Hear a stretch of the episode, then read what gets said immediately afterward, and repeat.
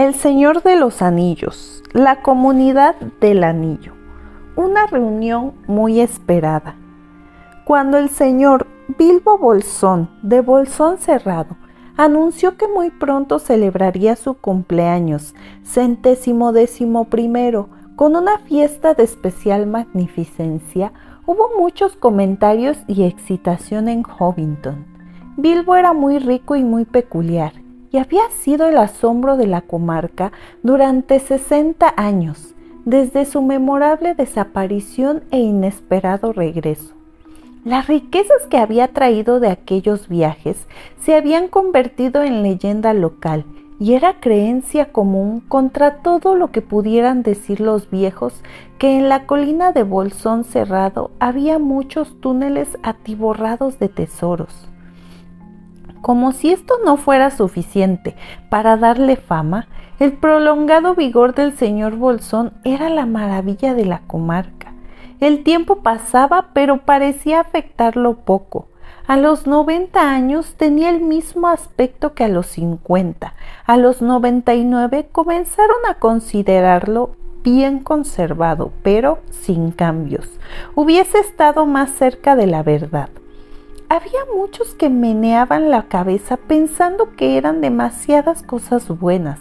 Parecía injusto que alguien tuviese, en apariencia, una juventud eterna y a la vez se suponía bienes inagotables. Tendrá que pagar, decían, no es natural y traerá problemas. Pero tales problemas no habían llegado, y como el señor Bolsón era generoso con su dinero, la mayoría de la gente estaba dispuesta a perdonarle sus rarezas y su buena fortuna. Se visitaba con sus parientes, excepto, claro está, los Sacovilla Bolsón, y contaba con muchos devotos admiradores entre los hobbits de familias pobres y poco importantes. Sin embargo, no tuvo amigos íntimos hasta que algunos de sus primos más jóvenes fueron haciéndose adultos. El primo mayor y el favorito de Bilbo era el joven Frodo Bolsón. Cuando Bilbo cumplió 99, adoptó a Frodo como heredero y lo llevó a vivir consigo a Bolsón Cerrado. Las esperanzas de los Sacovilla Bolsón se desvanecieron del todo. Ocurría que Bilbo y Frodo cumplían años el mismo día, el 22 de septiembre. Mejor será que te vengas a vivir aquí, muchacho, dijo Bilbo un día, y así podremos celebrar nuestros cumpleaños cómodamente juntos. En aquella época Frodo estaba aún en la veintena, como los hobbits llamaban a los irresponsables 20 años que medían entre los 13 y los 33. Pasaron 12 años. Los Bolsón habían dado siempre bulliciosas fiestas de cumpleaños en Bolsón cerrado, pero ahora se tenía entendido que algo muy excepcional se planeaba para el otoño. Bilbo cumpliría 111 años, un número bastante curioso y una edad muy respetable para un hobbit. El viejo Tuk había alcanzado solo los 130 y Frodo cumpliría 33 un número importante, el de la mayoría de edad. Las lenguas empezaron a moverse en Hobbiton y del agua. El rumor del próximo acontecimiento corrió por toda la comarca. La historia y el carácter del señor Bilbo fueron de nuevo el tema principal de conversación, y las gentes más viejas descubrieron que los cuentos del pasado eran de pronto bien recibidos por todos. Nadie tuvo auditorio más atento que el viejo Ham Gamji, conocido comúnmente como el tío. Contaba sus historias en La Mata de Hierra, una pequeña posada en el camino de Delagua, y hablaba con cierta autoridad, pues había cuidado el jardín de Bolsón cerrado durante 40 años y anteriormente había ayudado al viejo Cavada en sus mismas tareas. Ahora que envejecía se le endurecían las articulaciones, el trabajo estaba a cargo generalmente de su hijo más joven, Sam Ganji. Tanto el padre como el hijo tenían muy buenas relaciones con Bilbo y Frodo. Vivían en la misma colina, en Bolsón de Trirada número 3, justo debajo del Bolsón cerrado. El señor Bilbo es un caballero hobbit muy bien hablado, como he dicho siempre declaró el tío. Decía la verdad, pues Bilbo era muy cortés con él y lo llamaba maestro Hanfast y lo consultaba constantemente sobre el crecimiento de las legumbres. En materia de tubérculos, especialmente de patatas, reconocía al tío como autoridad máxima en las vecindades, incluyéndose él mismo. ¿Quién es ese Frodo que vive con él? preguntó el viejo Nogales de Delagua. Se apellida Bolsón, pero dicen que es mitad Brandam. ¿Quién es ese Frodo que vive con él? preguntó el viejo Nogales de Delagua. Se apellida Bolsón, pero dicen que es mitad brandigamo. No entiendo por qué un bolsón de Hobinton ha de buscar esposa en los gamos, donde la gente es tan extraña. Claro que son extraños, intervino papá dos pies, el vecino del tío. Sí, viven en la orilla mala de Brandivino y a la derecha del bosque viejo. Un lugar siniestro y tenebroso, si es cierto la mitad de lo que se cuenta. Tienes razón, pa, dijo el tío no porque los brandigamos de los gamos vivan en bosque viejo, pero son una familia rara, parece. Se divierten con botes en ese gran río y eso no es natural. No me asombra que no salga nada bueno, pero de cualquier modo el señor Frodo es un joven hobbit tan agradable como el que más, muy parecido al señor Bilbo, y no solo en el aspecto.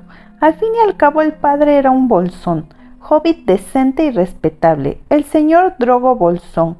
Nunca dio mucho de qué hablar hasta que se ahogó. ¿Se ahogó? dijeron varias voces.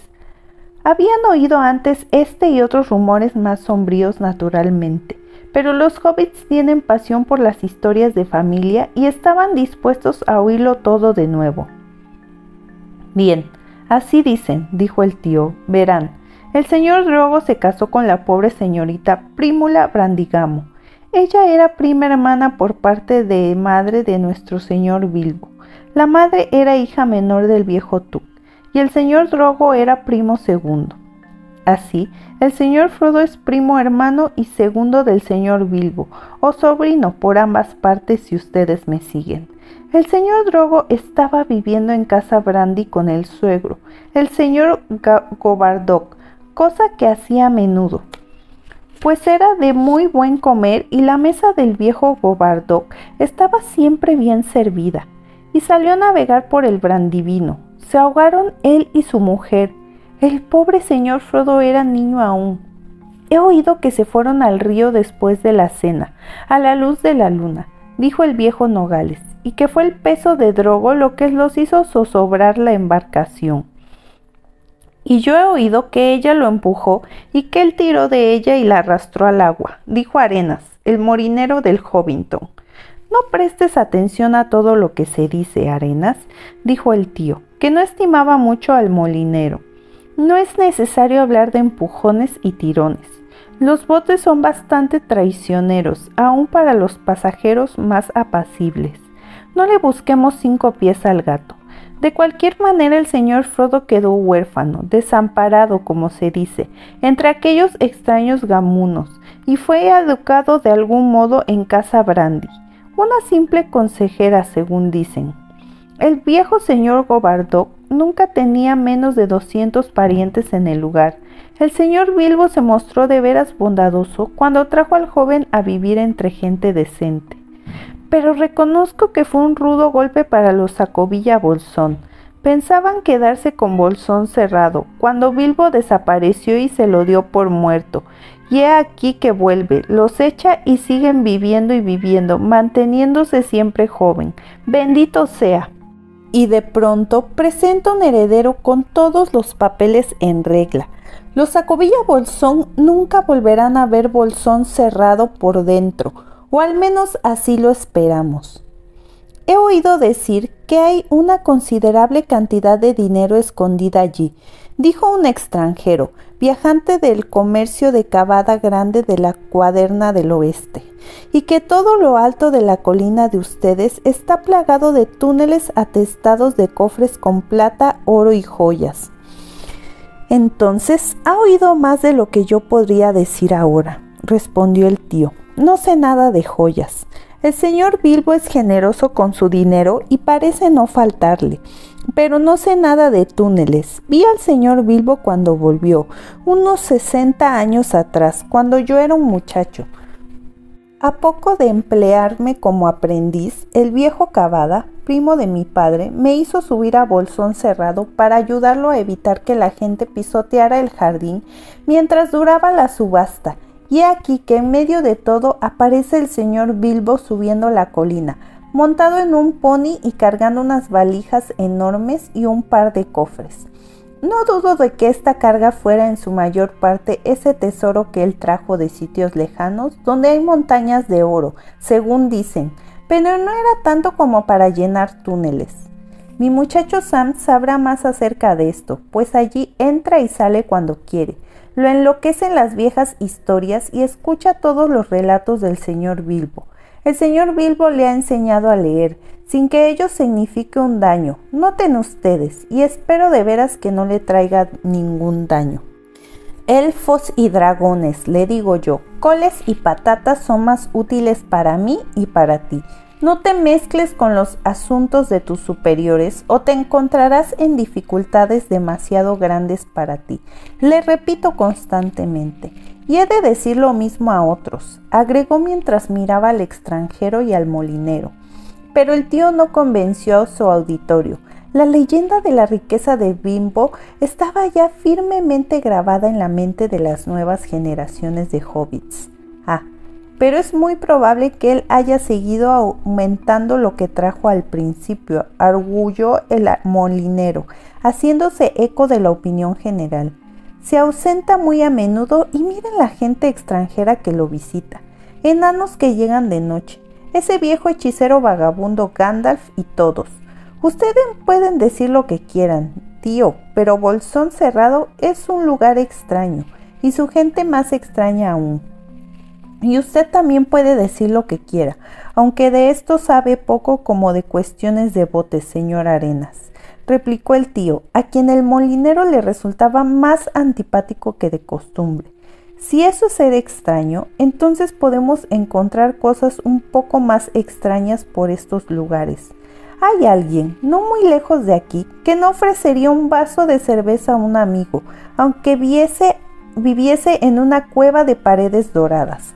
Pero en Bolsón cerrado las cosas se hacen bien, nuestro Sam dice que todos serán invitados a la fiesta y que habrá muchos regalos, no lo dude, regalos para todos y en este mismo mes. El mes era septiembre, un septiembre tan hermoso como se pudiera pedir. Uno o dos días más tarde se extendió el rumor, probablemente iniciado por el mismo Sam, de que habría fuegos artificiales como no se habían visto en la comarca durante casi un siglo, al menos desde la muerte del viejo Tuk. Los días se sucedían y el día se acercaba. Un vehículo de extraño aspecto, cargado con bultos de extraño aspecto, entró en Hobbiton una noche y subió la colina de Bolsón Cerrado. Los hobbits espiaban asombrados desde el umbral de las puertas a la luz de las lámparas. La gente que manejaba el carro era extranjera, enanos encapuchados de largas barbas que entonaban raras canciones. Unos pocos se quedaron en bolsón cerrado. Hacia fines de la segunda semana de septiembre, un carro que parecía venir del puente de Brandivino entró en Del Agua en pleno día. Lo conducía un viejo, Llevaba un puntiagudo sombrero azul, un largo manto gris y una bufanda plateada. Tenía una larga barba blanca y cejas espesas que le asomaban por debajo del ala del sombrero. Unos niñitos hobbits corrieron detrás del carro a través de todo Hobbiton loma arriba. Llevaba una carga de fuego artificial, tal como lo imaginaban. Frente a la puerta principal de la casa de Bilbo, el viejo comenzó a descargar. Eran grandes paquetes de fuegos artificiales de muchas clases y formas, todos marcados con una gran G roja y la rúnica élfica. Era la marca de Gandalf, naturalmente, y el viejo era Gandalf el mago, de reconocida habilidad en el manejo de fuegos, humos, luces y famoso por esto en la comarca. La verdadera ocupación de Gandalf era mucho más difícil y peligrosa, pero el pueblo de la comarca no lo sabía. Para ellos Gandalf no era más que una de las atracciones de la fiesta. De aquí la excitación de los niños hobbits. La G de grande, gritaban, y el viejo sonreía. Lo conocían de vista aunque solo aparecía en Hobbiton ocasionalmente y nunca se detenía mucho tiempo. Pero ni ellos ni nadie, excepto los más viejos de los más viejos, habían visto sus fuegos artificiales, que ya pertenecían a un pasado legendario. Cuando el viejo, ayudado por Bilbo y algunos enanos, terminó de descargar, Bilbo repartió unas monedas, pero ningún petardo ni ningún buscapié ante la decepción de los espectadores. Y ahora, fuera, dijo Gandalf, tendrán de sobra a su debido tiempo. Desapareció en el interior de la casa junto con Bilbo y la puerta se cerró. Los niños hobbits se quedaron un rato mirando la puerta y se alejaron sintiendo que el día de la fiesta no llegaría nunca. Bilbo y Gandalf sentados estaban